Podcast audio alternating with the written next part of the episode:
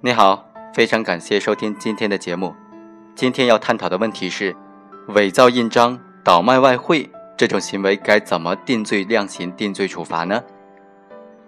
一九九二年的十月份，被告人刘某为非法骗取国家的外汇额度，兑换美元，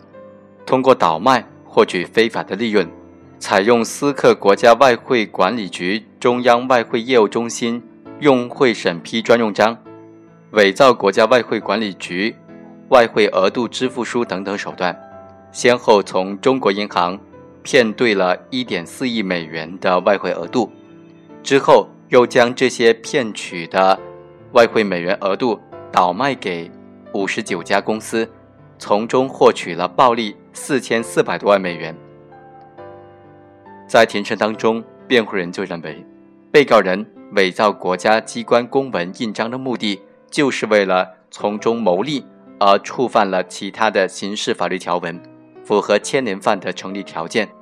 因此对刘某不应当按照数罪并罚的原则来处理，应当择一从重处罚。他所获取暴利大部分都已经被收缴了，因此请求法院对他从轻处罚。一审法院经过审理，就认为，被告人是以非法牟利为目的。在外汇指定银行和中国外汇交易中心以及其他的分中心以外买卖外汇，扰乱的金融市场秩序，被告人的行为已经构成了非法经营罪。被告人刘某呢，又私刻国家机关印章，伪造国家机关公文，骗取国家巨额的外汇额度，其行为又构成了伪造国家机关公文印章罪，情节严重，应当进行严惩。因此，一审法院。对被告人刘某判处两个罪数罪并罚，被告人不服提出上诉。二审经过审理，就认为刘某以伪造国家机关公文证件罪和非法经营罪实行并罚是适用法律的不当，应当成立牵连犯，择一重处。本案成不成立非法经营罪，以及应该择一从重还是数罪并罚呢？首先要看看非法经营罪它是怎么来的，这个罪名它的历史是怎么样子的。一九九七年刑法对投机倒把罪进行了分解，非法经营罪就是其中的分解之后的一个罪名。一九九七年刑法第二百二十五条就规定，违反国家规定，有下列非法经营行为之一的，扰乱市场秩序，情节严重的，处五年以下有期徒刑或者拘役；情节特别严重的。则处五年以上有期徒刑，并处违法所得一倍以上五倍以下罚金或者没收财产。第一是未经许可经营法律、行政法规规定的专营专卖物品，或者其他限制买卖的物品。第二，买卖进出口许可证、进出口原产地证明以及其他法律、行政法规规定的经营许可证或者是批准文件。第三是其他严重扰乱市场秩序的非法经营行为。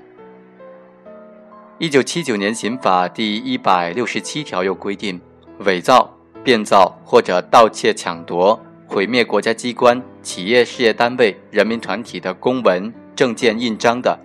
处三年以下有期徒刑、拘役、管制或者剥夺政治权利；情节严重的，处二年以上十年以下有期徒刑。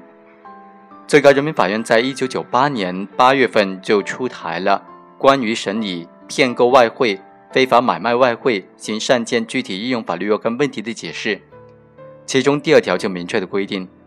伪造、变造、买卖海关签发的报关证、进口证明、外汇管理机关的核准文件等的凭证，或者购买伪造、变造的上述凭证的，就按照伪造、变造、买卖国家机关公文、证件、印章罪的规定定罪处罚。同时，该司法解释还规定，在外汇指定银行和中国外汇交易中心及其他的分中心以外买卖外汇的，扰乱金融市场秩序，具有下列情形之一的，就按照非法经营罪定罪处罚：第一，非法买卖外汇二十万美元以上的；第二，违法所得五万元人民币以上的。全国人大常委会在一九九八年的十二月份又颁发了。关于惩治骗购外汇、逃汇和非法买卖外汇犯罪的决定，其中规定，有下列情形之一的，骗购外汇数额较大的，处五年以下有期徒刑或者拘役；数额巨大或者有其他严重情节的，处五年以上十年以下有期徒刑；数额特别巨大或者有其他特别严重情节的，处十年以上有期徒刑或者无期徒刑。其中规定了三种情形：第一是使用伪造、变造的海关签发的报关单、进口证明。外汇管理部门核准文件等等凭证和单据的。第二，重复使用海关签发的报关单、进口证明、外汇管理部门核准文件等等凭证和单据的。第三，是以其他方式骗购外汇的。伪造、变造海关签发的报关单、进口证明、外汇管理部门核准证件等等凭证和单据的，并用于骗购外汇的。则依照前款的规定从重处罚。在国家规定的交易场所以外非法买卖外汇、扰乱市场秩序的情节严重，则按照非法经营罪定罪处罚。在本案当中，被告人刘某采用是私刻国家外汇管理局中央外汇业务中心用汇审批专用章，伪造国家外汇管理局外汇额度支付书等等手段。从中国银行那里骗取了1.4亿美元的外汇额度，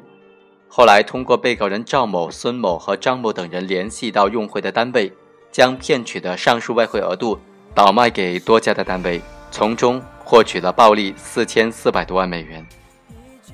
根据上述司法解释的规定，被告人刘某伪造外汇管理机关核准文件的行为呢，应当按照伪造国家机关公文印章罪判处刑罚。但是，根据司法解释的规定，